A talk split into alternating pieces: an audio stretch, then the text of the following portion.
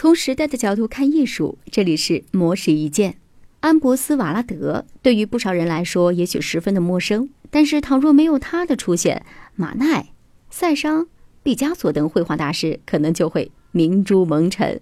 作为二十世纪颇负盛名的艺术经销商，瓦拉德在艺术家们籍籍无名之时，通过策展、炒作等等方式，让他们一炮而红。今天我们就来看一看瓦拉德是如何配个艺术大师。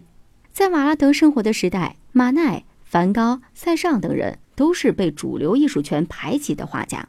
不过，其中又属马奈的粉丝最多，所以在马奈去世之后，瓦拉德即刻用低廉的价格收购马奈所有的遗作，以悼念之名举办了一次马奈个展，吸引了大量的粉丝前来参观。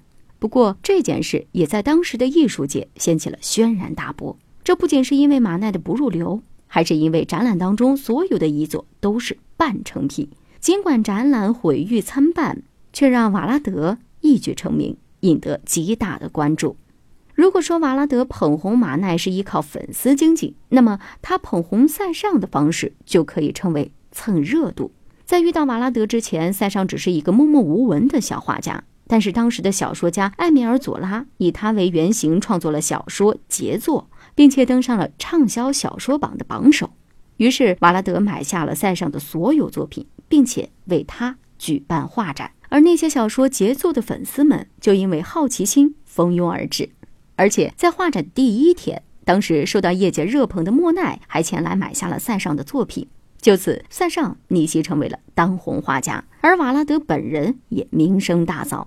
据说，截至一九三九年，瓦拉德的房间里摆放着一万多幅画。单价都在四亿人民币以上的画作，不过在他逝世之后，因为没有直系亲属可以接受巨额遗产，这些画作或是被亲友瓜分，又或者是在战争当中损坏。